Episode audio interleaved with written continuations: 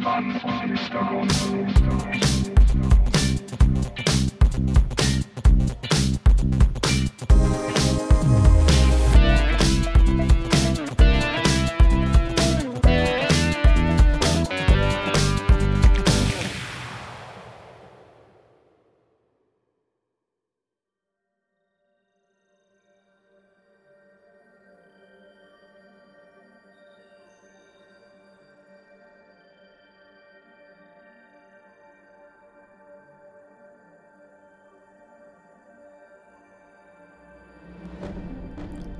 Ist das Jahr 2152. Zitzmann und Mr. Gonzos sterbliche Überreste sind hochgeladen in die Cloud und gespiegelt auf ihre stählernen Cyborg-Körper. Sie sitzen im strahlensicheren Bunker auf Kontinent 1 der übrig gebliebenen Erde. Präsident Trump regiert die Überreste des menschlichen Daseins. Space-Präsident Söder ist mit der dritten Flotte auf dem Weg zum Mars Elon Musk das letzte Wasser mit Waffengewalt verteidigt. Wir jedoch, bei Sitzmann und Mr. Gonzo, kommen unserer Pflicht zur Belustigung der Welt oder was von ihr übrig geblieben ist, nach und nehmen unter den widrigsten Umständen die Folge 3273 auf. Hier sind für Sie und für euch Zitzmann und Mr. Gonzo aus dem Exil.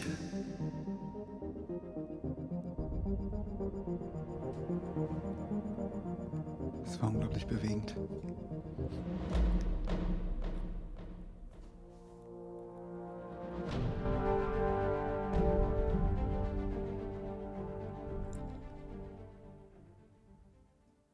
Ich sehe das schon vor mir, wie wir so Raumuniformen anhaben, so, so, so Star Trek-mäßig. Auf jeden Fall. Und auf so einem, in so einem Bunker sitzen ähm, und da quasi die, die letzte Schutzkleidung, äh, die noch übrig war, äh, am Körper tragen. Richtig. Und Fetzen, deswegen Fetzen aber davon. uniformiert sind, weil Ja, sozusagen ähm, nur noch die eine Sorte da war. Es ist, äh, es ist wieder mal Sonntag hier auf dem Streaming-Anbieter eurer Wahl. Es ist Sonntag, der 20.09. Folge 42. Folge 42. Die Antwort auf alles. Heute ist es soweit. Ja.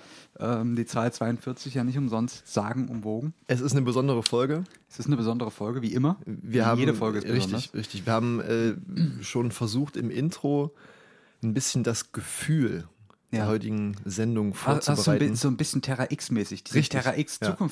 Wo dieser, ich weiß nicht, wer immer da die Sachen einspricht, aber der macht das unglaublich gut. ja.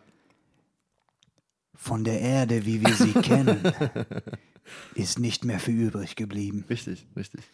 Und dann, dann so, so, so, weißt du, so auch so einen leichten Blau-Grau-Filter auf Ja, den ja, ganzen Bildern, ja, dass das ja. alles so ein bisschen Tristesse kriegt. Stelle ich mir, so stelle ich mir das hier auch vor, nur halt ohne Bild. Es ist Äh, quasi ja. ein, ein, ein akustischer Grau-Blau-Filter, den wir heute auf diese Folge legen wollen. Richtig. um diese Dystopie äh, hier zu malen, mit, gemeinsam mit euch. Ähm, wir trinken nebenbei ein bisschen Tee für die Stimme. Richtig. Würde ich wir, sagen. wir wollen ja auch durchhalten heute. Ähm, Genau. Wir werden viel erzählen. Ähm, Ja. Es wird heute mal wieder eine recht, sagen wir mal, informative Folge. Es wird informativ, ja, wie, wie meistens. Letzte Woche haben wir ja ein bisschen aus dem Nähkästchen geplaudert, Ja. wie man sagen könnte. Autobiografisch ähm, war es letzte Woche. Diese Richtig. Woche ist es ähm, fast schon naturwissenschaftlich, würde ich sagen. Ja, wir kommen zurück zu unseren Wurzeln sozusagen eigentlich, ne? Ja. Also äh, Also inhaltlichen Wurzeln. richtig. Letzte Woche waren wir bei unseren tatsächlichen Wurzeln. ja, Ähm, und heute kommen wir zu den Wurzeln, von denen wir gern wären, dass es unsere Wurzeln wären.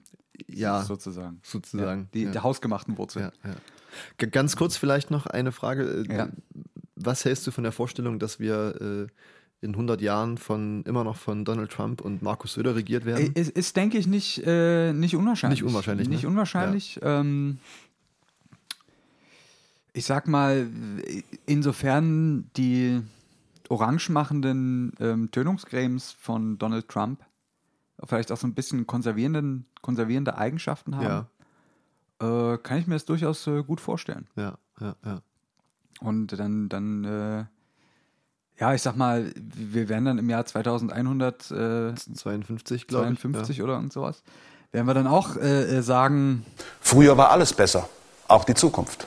Ja, wie, wie der gute Harald das Um- äh, gern mal tut. Um einen großartigen Menschen zu zitieren mit Ja. diesem wunderschönen Audiozitat. Harald du hast Lesch. hier wohlbemerkt auch eine orange Kaffeetasse. Richtig. Es ist, ist, es also ist eigentlich die große Harald Lesch Gedächtnisfolge für, für, alle, für alle Menschen da draußen, ähm, die hier an den Empfangsgeräten sitzen und Harald Lesch nicht kennen und seine orangene Kaffeetasse, Ja.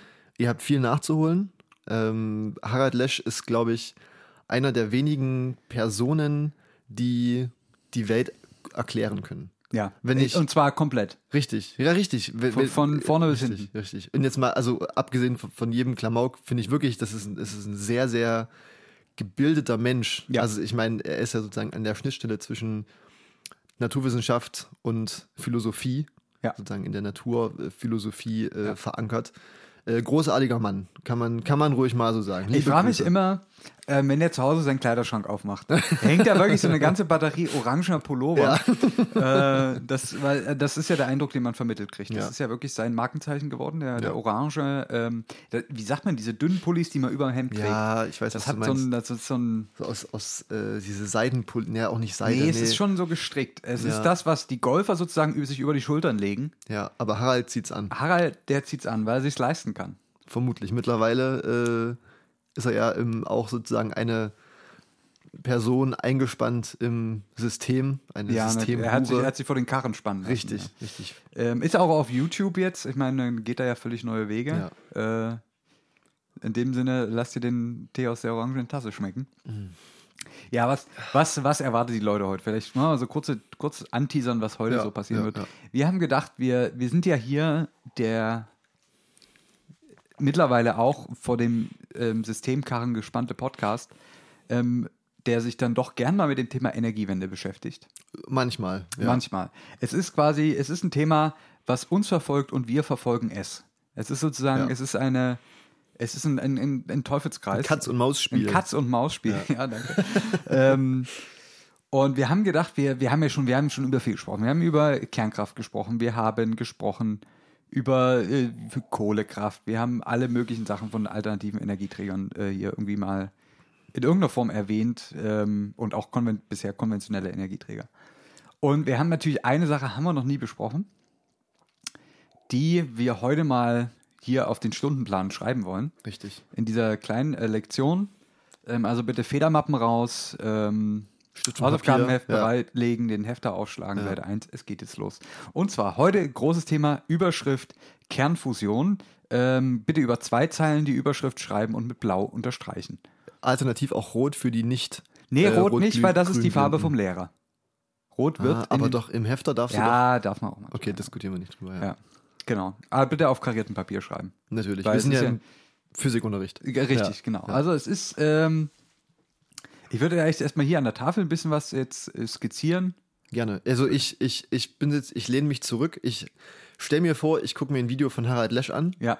Ähm, ich, ich Darf ich mir lausche. deine Tasse leihen? Natürlich, ja, ich, ich lausche dir gespannt und äh, werde vielleicht Nee, an der einen oder anderen Stelle auch mal einhaken Also das ist jetzt hier Fragen aber, stellen. wir machen hier schon interaktiven Unterricht. Gerne. ne? Also Ja, du, auch- du, auch du- okay, auch Du okay. musst schon, wir müssen das schon zusammen uns ab ja, erarbeiten. okay. Äh, Erschließungsfeld Kernfusion. Richtig, Kern, wir machen heute Kernfusion.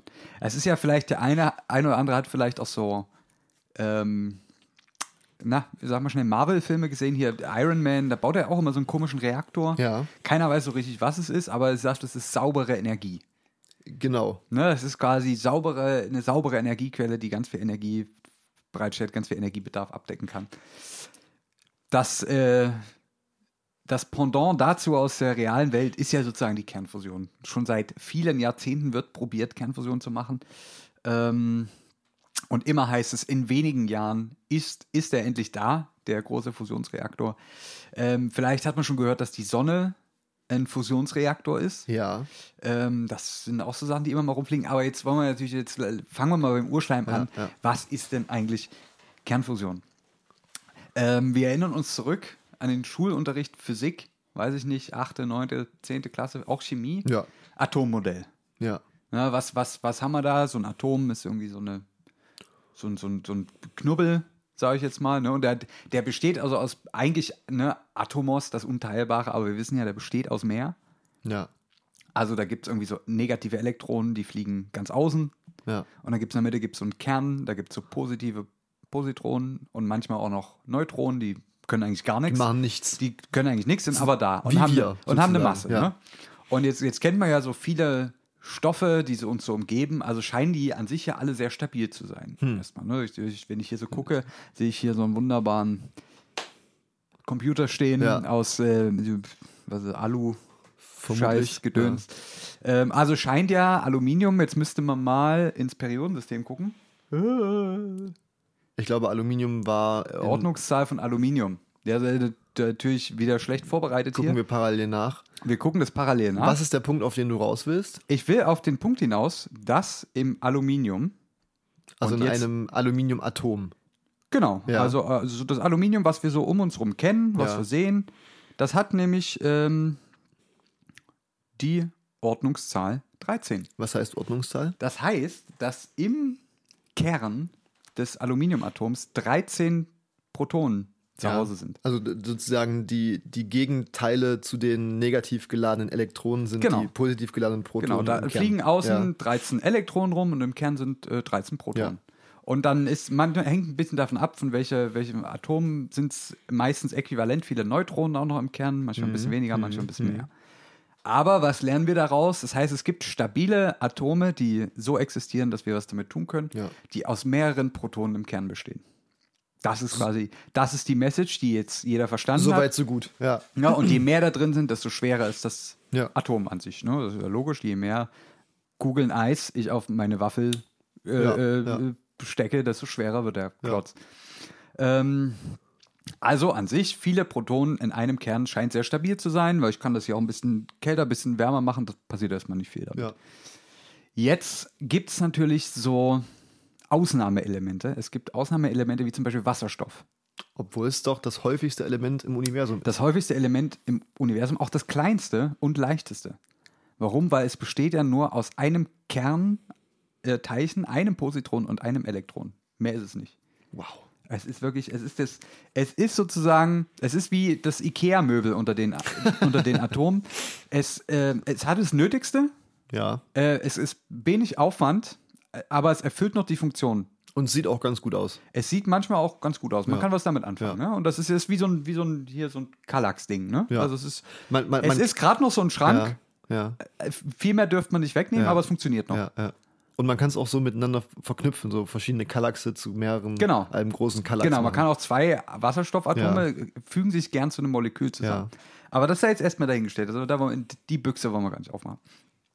Jetzt haben wir gesagt, okay, es gibt Kerne, Atomkerne, wo quasi viele Posit äh, äh, Protonen, um Gottes Willen, Protonen zusammen leben können und das ist trotzdem stabil. Hm. Jetzt haben wir beim Wasserstoff ja nur eins.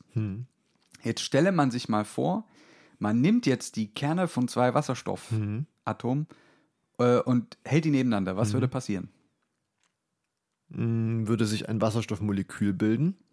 Ach, nur, nur die Kerne Wir nehmen jetzt erstmal nur die Kerne. Wir Okay. lassen jetzt mal den ganzen anderen Okay. äh, Klimbim weg. Also ich sag mal so, aus der makroskopischen Welt würde ich behaupten, dass die sich abstoßen, weil die beide positiv geladen sind. Richtig, ne? Das ist also, es ist klar, unglaublich schwer, diese Ja. beiden äh, positiv geladenen Kerne zusammenzubringen. Ist ja sozusagen wie, wie Magnete, die man am gleichen Pol zusammenhält. Richtig, nur Ja. dass es elektrische Ladung ist. Aber ja, Ja. es gibt trotzdem eine abstoßende Ja. Kraft. Äh, Und die ist sehr groß und das nennt man Coulomb-Barriere. Coulomb ist der, nach dem Ladung benannt Ja. wurde. Ähm, das heißt, es ist erstmal unglaublich schwer, äh, zwei Atomkerne zusammenzubringen. Jetzt nehmen wir mal, mal an, man könnte die Bedingungen schaffen, man könnte so viel Kraft aufwenden Ja. und die so nah aneinander oder so sehr zusammendrücken, dass man diese Barriere überwindet. Ja. Was würde passieren? Man hätte quasi diese, diese, das Problem der Ladung überwunden und jetzt äh, fühlen sich quasi beide Protonen ähm, und gehen zusammen eine Bindung ein Mhm. und bilden einen Kern, der aus zwei Protonen besteht. Also der Kern eines Heliumatoms. Richtig, da sind wir nämlich schon beim Helium, das hat nämlich die Ordnungszahl 2. Genau. Wenn ihr im Periodensystem schaut, ist das nämlich, kommt das genau nach, also nicht in dem Sinne nach, aber sozusagen äh, in, in der gleichen äh, Reihe sozusagen Genau. kommt das Heliumatom Selbe als nächstes. Zeile. Ja, Steht Zeile, nur ja. auf der ganz anderen Seite. Genau. Ähm, und damit haben wir quasi jetzt schon äh, Kernfusion betrieben. Ach so, das ging ja ganz schnell. Das ging schnell. Ne? Jetzt äh, klingt das alles erstmal recht überschaubar. Jetzt fragt man sich natürlich, okay, jetzt haben, wir haben ja eigentlich jetzt gerade extrem viel Energie aufgewendet, ja. um die beiden über, also die Abstoßung der beiden zu kompensieren Ja. und die zusammen zu quetschen. Jetzt sagt man ja Kernfusion, da kann man ja Energie mitgewinnen. Das ist ja irgendwie, ist ja erstmal sehr unintuitiv. Schon, ja, weil, weil ich meine, wir kennen ja alle die Kernspaltung. Richtig? Das, was in Atombomben oder in Kernkraftwerken passiert, das ist ja genau der umgedrehte Prozess. Richtig. Da wird ja sozusagen aus, aus viel wird weniger gemacht. Genau. Und also ohne jetzt zu sehr in, dies, in das äh, Standardteilchenmodell der, der äh, Physik einzugehen, kann man jetzt hier mal so, sagen wir mal, wir machen es mal populärwissenschaftlich. Es gibt quasi, es ist durchaus angenehm in einem bestimmten, in einer bestimmten Anzahl von Protonen, dass die gemeinsam einen Kern bilden. Ja. Das ist für die tatsächlich energetisch günstiger. Ja. Jetzt haben wir ja gerade gesagt, wir müssen erstmal Energie aufwenden und kommen dann quasi zu einem Zustand, der energetisch günstiger ist. Das kann man sich so vorstellen. Man steht jetzt auf irgendeinem Plateau, das zu einer Seite sozusagen zu einem Hügel hochgeht und dahinter geht es in ein Tal, was viel weiter unten ist als unser Plateau. Ja, das heißt, wir stehen quasi in einem kleinen Minimum und müssen ein bisschen Energie aufwenden, gehen über die Kante und rollen dann runter ins richtige Tal. Und so kann man sich das jetzt vorstellen mit diesen ähm, zwei Protonen. Man muss quasi erst Energie aufwenden, dass man die über die Schwelle kriegt und dann rollen die erst in den Tal, ähm, was, viel, was viel weiter unten ist. Ja. In dem Fall wäre es sozusagen die potenzielle Energie, was die Höhe war. In dem Fall ist es ähm, sind es Wechselwirkungsenergien aus den, äh, aus den äh, Atomkernen. Ist jetzt auch wurscht. Wir gesagt, Für die wir, machen, wir, wir machen jetzt hier nicht äh, Kernteilchenphysik. Aber diese, diese Höhendifferenz zwischen meinem Plateau, wo ich anfange, und dem tiefen Tal, das ist quasi die Energie, die dann frei wird, wenn ich nur einmal kurz diesen Huckel hochgehe. Ja. Und daher kommt quasi die Energie bei der Kernfusion. Ich muss quasi erstmal Energie aufwenden, krieg dann aber im Idealfall mehr zurück. Ja. Das Und- heißt, äh, das ist wieder Widerspruch, äh, erst die Arbeit. Dann das Vergnügen. Dann das Vergnügen. Und das Vergnügen ist größer als die Arbeit, wenn man es so will. Man, man, so ein bisschen, ne, man macht so ein, man macht so ein, man geht zwei Stunden arbeiten, Ja. kann aber von dem Gehalt irgendwie Ja. vier Monate überleben. Das Aber ist doch geil. äh, Das ist, das ist aber sehr interessant, weil es ja auch irgendwie, äh, so wenn man das makroskopisch betrachtet, unintuitiv ist. das stimmt. weil, äh, beziehungsweise für, für die geneigten ZuhörerInnen, Ja. äh, denen die Energieerhaltung ein Begriff ist. Ja, Ähm, das heißt, dass man sozusagen Energie äh, nicht vernichten oder neu erschaffen kann. genau. Ähm, ist es ja eigentlich unintuitiv, dass du sozusagen zwei, sag ich mal, Wasserstoffkerne nimmst, Ja. die eine gewisse Energiemenge haben, Ja. die zusammenfügst Ja. und mehr Energie rausbekommst. So ist es aber nicht. Ähm, tatsächlich ist, wenn man jetzt die zwei einzelnen Kerne nimmt, je, also einen einzelnen Kern nimmt, hat er eine bestimmte Masse, nennen wir sie M. Ja. Beide Kerne getrennt voneinander haben die Masse 2m. Mhm. Wenn man die zusammenführt, ist die Gesamtmasse weniger als 2m.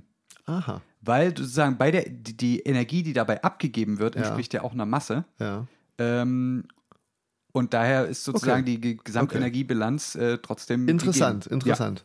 Ja. Also, das ist auch so ein Ding. Es ist nicht die Summe aus beiden, es ist weniger Ja, als die ja, Summe, die man am Ende als Masse hat. Ich, ich muss auch kurz sagen, ähm, für diejenigen, die noch dran geblieben sind, Ja.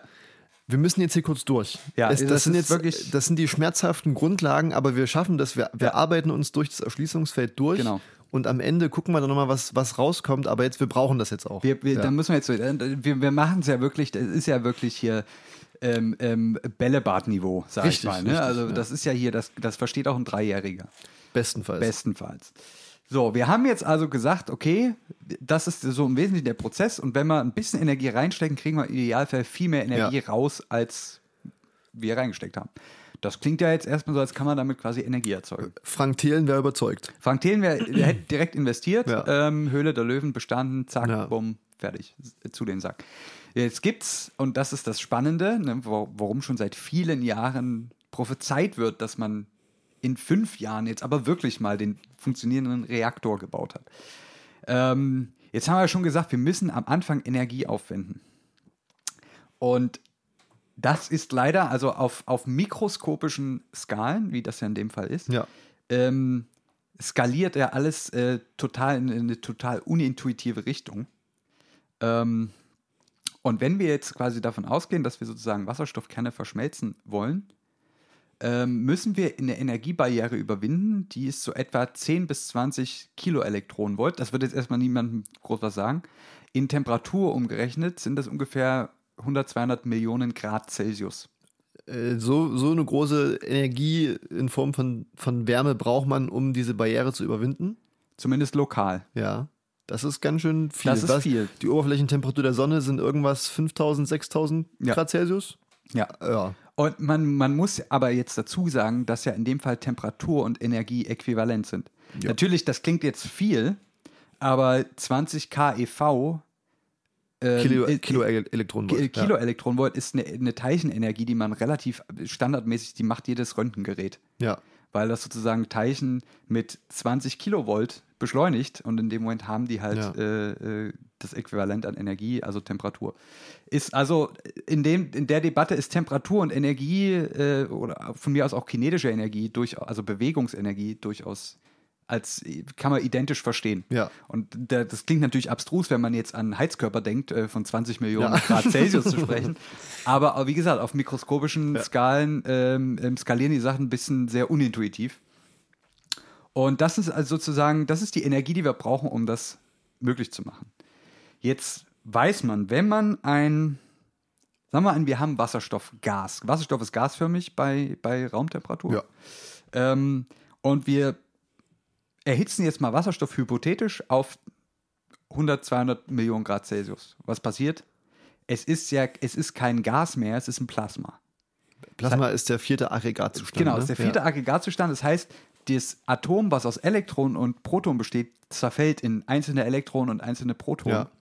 Und man kennt das aus Leuchtstoffröhren, die leuchten dann. Ja. Ähm, das ist auch ein Plasma oder in äh, so, so alter Leuchtreklame, wo, wo gibt es sowas noch? Schweiß, äh, äh, Schweißen, Sch Lichtbogenschweißen ist auch ein Plasma, dieser Blitz, den man da sieht. Jeder, Ähm, jedes Gewitter, jeder ja. Blitz beim Gewitter ist ein Plasma. Oder zum Beispiel auch, äh, da du gerade Blitz sagst, ähm, für alle, die im Winter öffentliche, also Straßenbahn oder Zug fahren, Ja. äh, die mit Oberleitungen Genau. ausgestattet sind, äh, kommt es an den Kontaktflächen äh, Flächen sozusagen zwischen einer vereisten Oberleitung Ja. und dem Stromabnehmer auch manchmal zu vereinzelten Blitzen und das sind auch Plasmablitze. Genau, also Plasma ist, wenn ich eine, ähm, einem Medium so viel Energie zufüge, dass es sozusagen in seine Ladungsträger zerfällt, Ja. positive und negative. Und die rauschen dann natürlich, nehmen wir mal an, wir legen eine Spannung an, wie beim Schweißen, rauschen die negativen zur positiven Seite und die positiven Ja. bewegen sich zur negativen Ja. Seite. Und wenn die sich unterwegs treffen und Ja. wieder eine Einheit bilden, Ja. dann wird wieder Energie frei und es leuchtet. Aha. Also das ist ein Plasma. Ja. Deswegen leuchten Plasmen häufig oder geben irgendeine Form von, von Strahlung ab. Also, wir wissen jetzt, wir müssen unseren Wasserstoff so heiß machen, er wird ein Plasma. Wir sehen also vor uns irgendein so ein wabberndes Gasgebilde, was sehr heiß ist und irgendwie leuchtet. Ne, das ist jetzt das, was wir machen müssen, damit der Wasserstoff äh, die Bedingungen erfüllt. Jetzt kann man sich ja vorstellen, jetzt hat man so ein, so ein wabberndes Gas, äh, was leuchtet und sehr heiß ist. Wo tut man das jetzt hin? Nicht in die Hosentasche. Es ist, und das ist tatsächlich eines der größten technischen Probleme, warum es immer noch keine funktionierenden Fusionsreaktoren gibt. Man weiß genau, was man für Bedingungen haben muss, damit dieser Prozess, sagen wir mal, einigermaßen geordnet stattfindet, dass man was rauskriegt. Das Problem ist tatsächlich immer noch ein stabiles Gefäß zu kriegen. Und man kann das nicht mehr in irgendeinen Bottich packen, weil der würde natürlich so viel Energie aufnehmen, dass das Ja. ganze Gebilde sofort abkühlt und das nicht mehr funktioniert. Aber wie wie ist das? Also mit meinem begrenzten Wissen Ja. über Kernfusion Ja. meine ich schon mal gehört zu haben, dass äh, eine die einzige oder eine sehr gute Möglichkeit ist, dieses Plasma in einem Magnetfeld Genau. zu Das ist, stabilisieren, das ist auch der vielversprechendste Ansatz. sozusagen das äh, künstlich zum Schweben zu bringen. Genau. Sozusagen, ja? Weil das, man erinnert sich noch irgendwie, man hat mal in der Schule was von Lorentzkraft gehört. Und Uh, das ist aber auch schon ganz schön ja, das es gibt so eine Bewegungsrichtung der Elektronen. Das Ja. ist der, das ist, sagen wir mal, Ach, die der. rechte Handregel. Genau, Ja, es- ja, es ah, gibt ja sag's die, doch die gleich. rechte Handregel. Die Bewegungsrichtung der, wir machen das jetzt mal alle mit zu Hause. Also, die Bewegungsrichtung der Elektronen, also unserer negativen Teilchen, ist der Daumen. Den strecken wir so ab, als ob wir jemandem zeigen, hey, toll gemacht.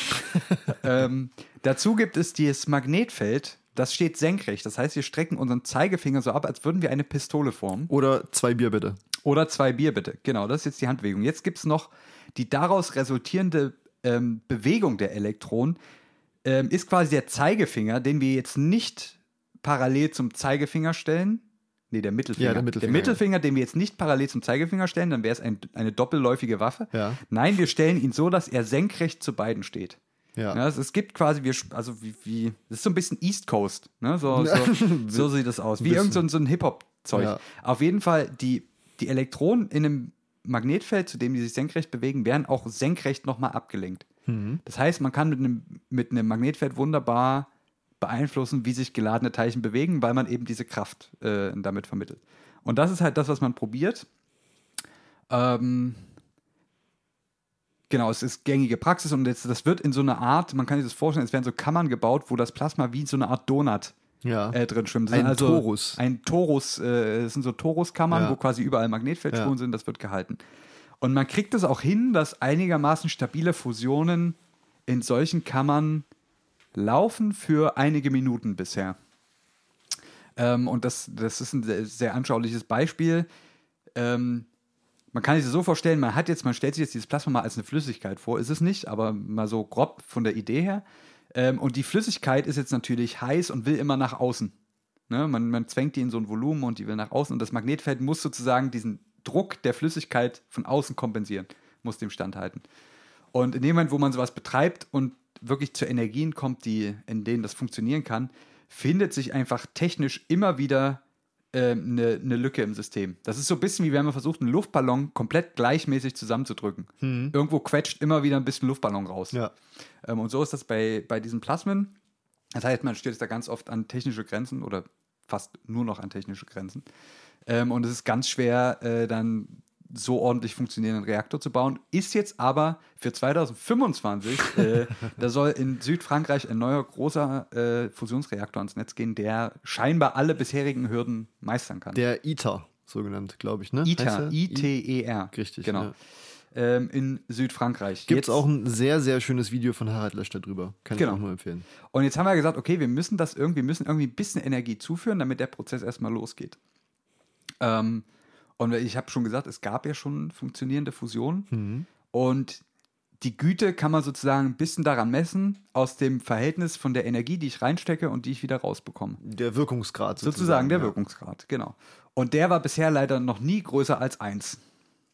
Also der Wirkungsgrad kann überhaupt größer Es, als es eins ist sein? kein Wirkungsgrad in dem Sinne. Es ist, äh, es ist sozusagen, ähm, ja, wie soll man es sagen? Ähm, Eine Art Ausbeute. Ausbeute. Ja, Ausbeute ist ein gutes Wort, ja. Also eigentlich will man ja nur ein bisschen reinstecken und viel rauskriegen. Ja. Weil man ja sozusagen wirklich äh, dort Kernprozesse Ja, aber ich, stimmt, das- also ich meine, man, man kann sich das jetzt auch nicht mehr, äh, sage ich mal, makroskopisch vorstellen, wie zum Genau. Beispiel der Wirkungsgrad von einem Kohlekraftwerk, der ja ungefähr bei 35 Prozent liegt. Ja, Ähm, weil da ist ja wirklich so, du steckst sozusagen was rein und kriegst deutlich weniger raus. Ja. Aber das Prinzip bei, bei der Kernfusion ist ein ganz anderes, wie wir Genau. gelernt haben. Ja. genau. Ähm, und in der ganzen Debatte spricht man sozusagen vom sogenannten Lawson-Kriterium. Hm. Das heißt, das Lawson-Kriterium ist dann erreicht, wenn sozusagen ich diese Reaktion einmal von außen anstoße, ich füge quasi Energie zu und dann gibt meine Fusion ja auch Energie ab. Und jetzt stellen wir uns vor, die bleibt so lange da drin, dass sie sich von nun an auch selber trägt. Okay. Dass sie sozusagen sich selber erhält und noch ein bisschen was nach außen abgibt, was wir nutzen können. Okay, und, und äh, was würde dann passieren? Also wir wissen ja, wenn äh, sozusagen zwei Protonen, positiv geladene Kernbausteine aufeinandertreffen, ähm, bekommen wir ein Genau. Helium-Teilchen. Das heißt, irgendwann reagieren wir durch, bis wir zum schwersten Element kommen, oder wie funktioniert das? Ja, man kann das zum Beispiel auch so machen, dass die, ähm, dass die, die Ablenkung in unserem Torus sozusagen gewichtsselektiv erfolgt.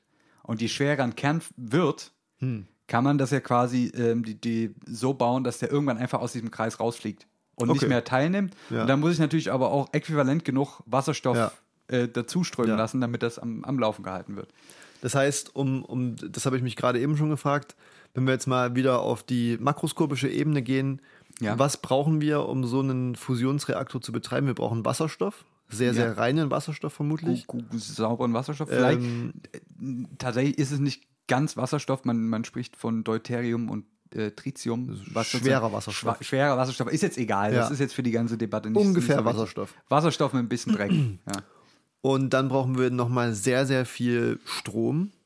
Wir brauchen Um unsere- elektrische Energie, richtig. ist richtig. Wir Um- brauchen ein elektrisches Feld, um die Temperatur mehr oder weniger Ja, damit einzustellen. Genau.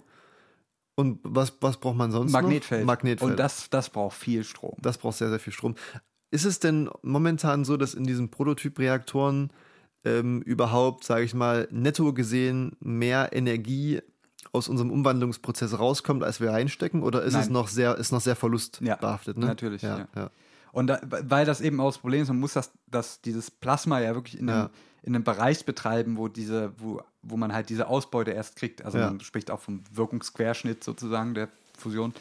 Ähm, und das bringt einen halt sofort immer an technische Grenzen, weil also dann dieser sozusagen dieser Druck von unserem Plasma Ja, nach außen ja. steigt, es, irgendwo gibt es Lecks, dann Ja. kühlt sich das sofort wieder ab und dann Geleckt wird halt immer. geleckt wird immer. Das Ja. ist äh, lecker. Schlecker. Schlecker. ähm, ja, von daher ist das natürlich ähm, problematisch und, und ähm, könnte man sich jetzt drüber streiten, warum das immer wieder im Fünfjahresrhythmus versprochen wird, dass man es in fünf Jahren jetzt auch wirklich hat. Es ist halt ähm, äh, auch ein sehr verlockende, eine sehr verlockende Geschichte. Das stimmt. Ähm, das stimmt. Weil das Problem hatten wir auch schon ein paar Mal angesprochen hier in unserer kleinen, gemütlichen, eingeschworenen Runde, Richtig. Ähm, äh, dass ja sozusagen eine Hürde auf dem Weg zur Energiewende ist bei uns, dass viele denken, wir könnten äh, sozusagen einfach so weitermachen wie immer Ja. und stellen nur die Art und Weise der Energiebereitstellung um, aber nicht die Art und Weise, wie, wie wir mit der Energie umgehen. Ich würde sogar sagen, die meisten sagen, ist, ist mir scheißegal. Tatsächlich. ist wahrscheinlich auch, auch nicht, nicht unüblich. Ne? Ähm, und äh, die Kernfusion verspricht ja genau das. Also, dass wir sozusagen sogar dann noch mehr Energie haben und Ja. alles in Saus und Braus und Pipapo und The Ja. Great Gatsby Party jeden Tag. Aber äh, und deswegen wird das auch, glaube ich, noch so, sage ich mal, gefördert. Wobei, was ich so irgendwie aus mitbekommen habe, dass wenn dieses ITER-Projekt jetzt nicht funktionieren sollte, dass dann schon die Gate-Hähne auch zugedreht werden. Ja, na, ich meine, unabhängig davon, ob das jetzt wirklich wissenschaftlich, technisch realisiert werden kann. Ich glaube, Leute werden das immer weiter probieren. Das ist sowas, was, Ja. das ist so ein heiliger Gral. ähm, du, du kriegst, glaube ich, die Neugier danach nicht komplett Ja. gebändigt. Das ist ja auch der Geist der Wissenschaft. Es ist ja auch ein bisschen der Spirit. Und es ist ja auch okay. Natürlich muss man immer fragen, wie viel Aufwand das noch wert ist. Das ist, Ja, ich meine, da geht es ja wirklich um äh, äh, Fördergelder in Milliardenhöhe. ja, äh, gut. Äh, Und die, das ist ja, wie gesagt, das ist äh, da, nur, dass man mal eine Größenordnung hat. Also, wir haben jetzt gesagt, man schnürt das irgendwie in so einem kleinen äh, Donut ein, aber der Donut ist halt so groß wie mehrere Häuser. ja, So, das ist, ähm, ganz schön großes Spritzgebäck. es ist ein sehr großes Spritzgebäck und äh, dementsprechend muss das natürlich auch alles Ja. Äh, gebaut. Also, ist, kann man nicht, natürlich alles nicht 0815 bauen mit bisschen Mörtel und Zement. Das ist alles Ytong. ein bisschen Gasbeton bei und dann äh, geht das los und Trockenbau und fertig. Also das, und dann muss natürlich das Ganze auch äh, energetisch betrieben werden Ja. dann und dann haben wir noch gar keinen Wasserstoff. Ja, ähm, als, also vielleicht als, als Analogie dazu ähm, bin ich auf der Recherche zu unserer KI-Folge Ja. äh, drauf gestoßen, dass äh, der Mann, der sozusagen das erste neuronale Netz entwickelt hat, das war irgendwann in den, was weiß ich, 70er, 80er Jahren, als die Computerwissenschaft losging, ähm, der damals sozusagen die bahnbrechenden Erkenntnisse hatte, die heute auch angewendet werden, seine Idee aber zwischenzeitlich für 10, 15 Jahre komplett in Vergessenheit geraten ist, weil es die Leute dachten, es lohnt sich nicht, da weiter dran zu forschen. Ja. Er hat aber immer weitergemacht. Ja. Und jetzt wissen wir, dass uns sozusagen alles, was irgendwie ein Betriebssystem hat, hat sozusagen seine Grundidee äh, verkörpert. Ja. Man könnte, man könnte sagen, dass sozusagen dadurch der Geist der Wissenschaft weitergelebt hat. Vielleicht ist es bei Kernfusion auch so. Wer weiß. Ja, nun ist ja, nun habe ich ja jetzt zumindest persönlich das Gefühl, also es gibt ja KIs schon wesentlich länger, als es jetzt Hype ist, Ja, wie sagen wir ja, mal in den letzten zehn Jahren. Ähm, jetzt habe ich leider bei der Kernfusion das Gefühl, dass es eher umgekehrt ist. Also man, man weiß schon zu lange davon und will es schon zu sehr, Hm, ja. ähm, als dass man da teilweise noch, also als dass die Urteile über Strategien, Zukunftsstrategien dann noch komplett objektiv sind. Hm. Wir wissen alle, dass unser Energiebedarf viel zu groß ist. Der, der ähm, wie heißt der Tag hier? Earth Overshoot Day. Der Overshoot Day, der war, ist im August. ja, aber jeden. Tag eher. Äh, Jedes Jahr, und jedes Jahr, wir ja, wissen ja. gerade, dass unser Gesamtenergiebedarf viel zu groß ist. Und wir wissen, dass es da scheinbar, äh, gibt es eine Technologie, die das vielleicht sogar uns helfen könnte zu lösen. Ja. Auch wenn da keiner weiterdenkt, weil wir brauchen dann auch erstmal wieder viel Wasserstoff. Und wo kriegen wir den her? Ja, gut, aus Wasser. Die brauchen wir aber auch zum Leben. Ja, und Ja. das sind dann natürlich auch so Ketten, die man dann sich äh, genau überlegen muss. Und von daher glaube ich natürlich, dass die, ja, die Objektivität bei der, bei der Thematik Fusion natürlich auch nicht mehr 100% gegeben ist. Und da steht wahrscheinlich auch leider ähm, viel Lobby dahinter und da stehen auch wahrscheinlich viele große Energiekonzerne ähm, schon in den äh, Laufschuhen, in den Sprint In den äh, Startlöchern. Schuhen und warten drauf, dass irgendwer sagt, äh, wir, wir haben es jetzt Ja. ähm, und krallen sich das Ding natürlich profitorientiert unter den Nagel. Wobei das, wobei das ja, äh, weiß ich jetzt gerade auch nicht, ob das eine, eine gewagte These ist, aber äh, ich schätze mal, dass das auch ein Geschäft ist, was sich vielleicht nicht unbedingt marktwirtschaftlich so lohnen wird, weil es, äh, wenn es funktioniert, ist es ja trotzdem Ja. noch eine sehr preiswerte Alternative, um Energie bereitzustellen. Ja. Ähm, von daher ist es vielleicht sogar, äh, könnte ich mir vorstellen, dass äh, RWE trotzdem noch weiter Kohle baggern möchte. Sicherlich, jetzt, weil der äh, Aufwand äh, ja. ist natürlich viel geringer. keine ja. riesigen Summen da rein investieren Ja. möchte. Nichtsdestotrotz, äh, eine, wir diskutieren das ja ein bisschen. Wir sind ja nicht. es, nicht ja, es sind ja unfertige richtig, Gedanken richtig, hier. richtig. Ja. Brainstorming. Ja. Was, was ich auch ähm, gehört habe oder sozusagen, wo ich mich auch zu informiert habe, ist, dass wo momentan noch das Problem ist, dass man äh, bei der Kernfusion in der Form, wie wir das betreiben möchten, ähm, sehr viel Energie in einer sehr, sehr kurzen Zeit Ja, ähm, sozusagen geliefert bekommt. Ja. und jetzt nicht konstant wie ein Kernkraftwerk über eine lange Zeit eine mäßige Energie, sondern sozusagen, äh, dass man da dann auch irgendwie die, also die Energie auch speichern muss dann. Ne? Und, und, und das, das geht tatsächlich einher mit dem, was ich vorhin gesagt habe, das Lawson-Kriterium. Also, dass ich sozusagen, der, ich schubse den Prozess einmal Ja. an und dann läuft der von alleine, Ja. weil die Energie, die das System abgibt, so lange trotzdem in dem Volumen bleibt, Ja. dass die Bedingungen aufrechterhalten werden können von alleine. Hm. Das ist die sogenannte Energieeinschlusszeit. Also wie lang es dauert von einem Fusionsprozess, also von dem Verschmelzen der Kerne, bis die Energie dieses Volumen verlassen hat. Hm. Ähm, und das ist sozusagen der, der kritische Punkt, der auch darüber bestimmt. Natürlich, wenn ich jetzt auf alles einmal schlagartig aus dem System rausnehme, kühlt das System so stark ab, Mhm. Ja. dass der Prozess wieder einschläft. Das heißt, äh, du hast gerade schon angesprochen, die Form der Energie, die wir daraus bekommen, ist äh, Wärme durch eine hohe Temperatur? Oder, oder was ist Äh, die Strahlung, ja, Strahlungsenergie. Okay, und die können wir, könnten wir jetzt wie in, sage ich mal, elektrische Energie, die bei uns aus der Steckdose Ja, kommt, kann es ja zum Beispiel in, äh, äh, wie auch jedes andere Kraftwerk funktioniert, indem man Turbinen betreibt, also Wasser aufheizt. Okay, also betreibt. können wir damit sozusagen Wasser, okay. Genau. Ja. Das ist ja wiederum, also äh, für mich ein bisschen das Fazit an sich, äh, sind wir technologisch bereit für, für die Kernfusion. Wir haben alles, was rundherum gehört. Wir können die Energie sowohl speichern als auch umwandeln in die Energieform, die wir benötigen, also zum Beispiel elektrische Energie, Strom oder Wärme. Ja.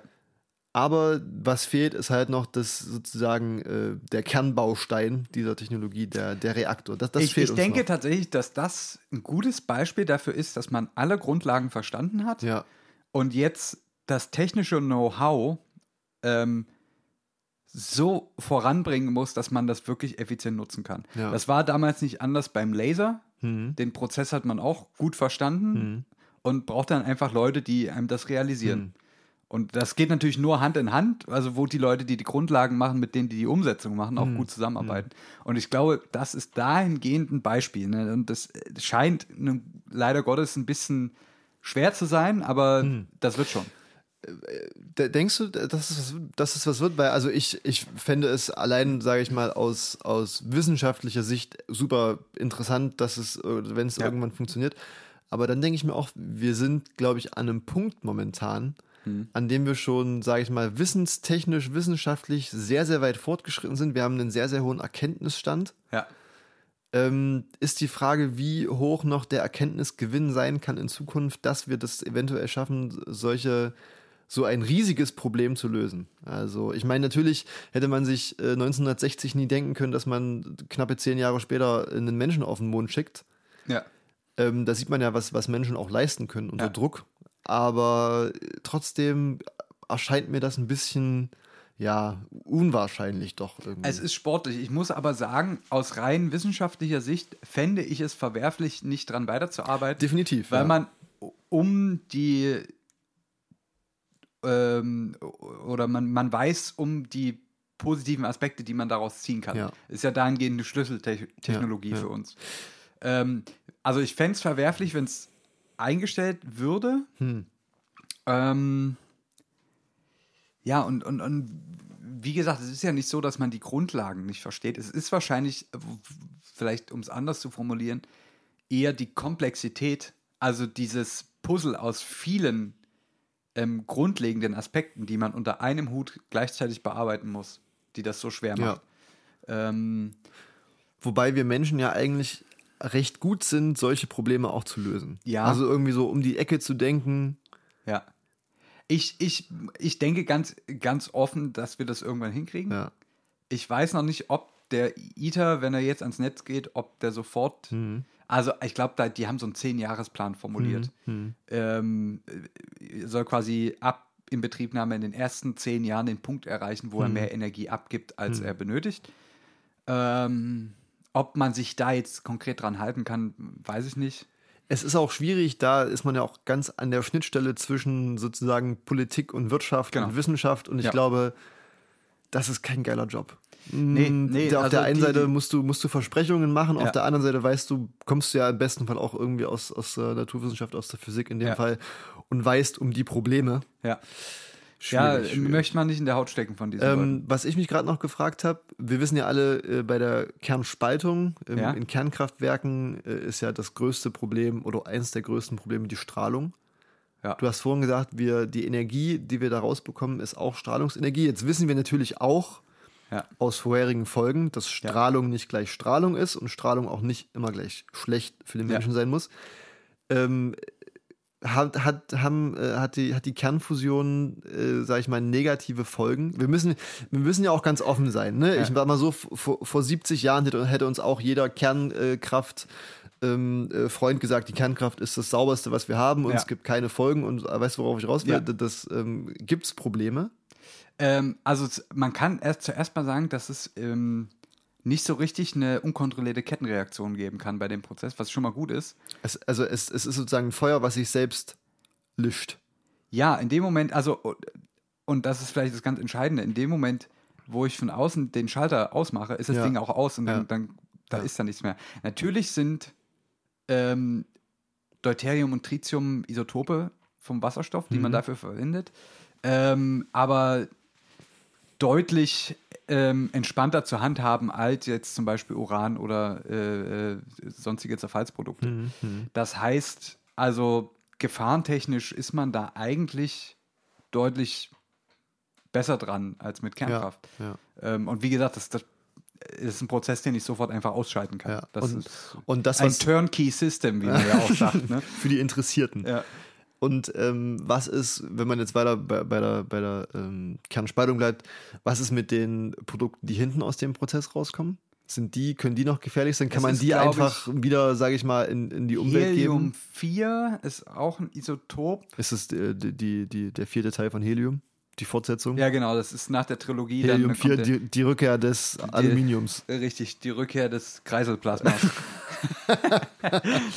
ähm, ich bin mir tatsächlich unsicher, wie man mit Helium 4 verfährt. Hausaufgabe. Hausaufgabe vielleicht bis zum, äh, kriege ich bis zum nächsten Mal raus. Es, Beziehungsweise auch für euch. Letztendlich, ich meine, jetzt nehmen wir mal unseren gesunden Menschenverstand zusammen. Es ist trotzdem sehr leicht und flüchtig. Hm. Ähm, es hat, Ja. Heißt ja nicht, dass es ungefährlich ist. heißt nicht, dass es ungefährlich ist, es hat ein paar Protonen zu viel, Hm. die es gern los wird. Hm. Äh, äh, Entschuldigung, Neutronen. Neutronen, nicht Protonen. Das heißt, ähm, davon geht ein bisschen Neutronenstrahlung aus. Die ist aber in der Regel nicht sehr schädlich, weil Neutronen sind sehr schwere Teilchen, Mhm. die auch Gewebe nur sehr geringfügig durchdringen. Hm. Das heißt, diese, diese Strahlung, die von schweren Teilchen ausgeht, die wird in der Regel von der Haut schon so gut absorbiert, dass sie für den Menschen jetzt nicht ultra schädlich ist. Ist natürlich trotzdem, Ja. kann natürlich trotzdem ionisieren, aber Und Es ist nicht so schlimm Ja. wie ein Gammastrahler zum Beispiel. Und ich sag mal so, selbst wenn, äh, sind das ja dann vermutlich auch äh, moderate Mengen. Ja. Es ist ja, also ich, ich meine, selbst, selbst für die Kernspaltung braucht man ja schon verhältnismäßig wenig Masse, die man reinsteckt, um Ja. viel Energie rauszubekommen. Ich schätze mal, dass das Verhältnis da noch, also die Energiedichte für die Bewanderten noch äh, Ja. besser sein wird als. Ähm, ja, müsste ich jetzt auch nochmal nachschauen. Da war ich jetzt nicht vorbereitet auf die Frage. Muss ich Ist- ist auch okay. Ist okay. Man- Man, man- man muss, muss ja auch- mal zeigen, dass man hier auch, äh, Richtig. wir erarbeiten uns die Richtig, Sachen ja hier. ja. Live und in Farbe. Ja. Man muss auch die Größe besitzen, sein Unwissen zuzugeben. Richtig. Nachdem man hier so geprahlt hat mit seinem Wissen. Und wenn wir eins besitzen, dann ist es Größe, würde ich sagen. Ja, und ich glaube, jetzt ist der Punkt erreicht. der, der Point of No Return, der Break-Even. Ich muss sagen, es hat mir sehr Spaß gemacht. Ja, Ja. Es, war mal, es war mal wieder etwas, es war was anderes. Ja. Letzte Woche ein bisschen Halligalli, Klamauk, Ja, ähm, ja. besoffen auf dem Abiball. Ja. Heute, äh, ja, Deep. Purple. Deep Purple. Und dazu lassen wir jetzt hier ein bisschen. Ich meine, wir haben von Frankreich gesprochen, Südfrankreich. Richtig. Wunderschön. Die heißt, Côte d'Azur, Saint-Tropez. Es ist nicht weit bis Andalusien. Richtig. Wir genießen vielleicht noch einen Abend am Strand. Im Hintergrund brennt fröhlich der Fusionsreaktor. Hoffentlich nicht. Alles im Jahr 2152. Richtig. Das Leben kann auch Bueno sein. Ich esse kein Bueno. Achso, na gut. Na gut. Das war dann für euch. Sichmann und Mr. Gonzo hier auf Spotify. Wir möchten uns verabschieden. Wir sagen Tschüsschen. Bis nächste Woche. Bussi, Bussi.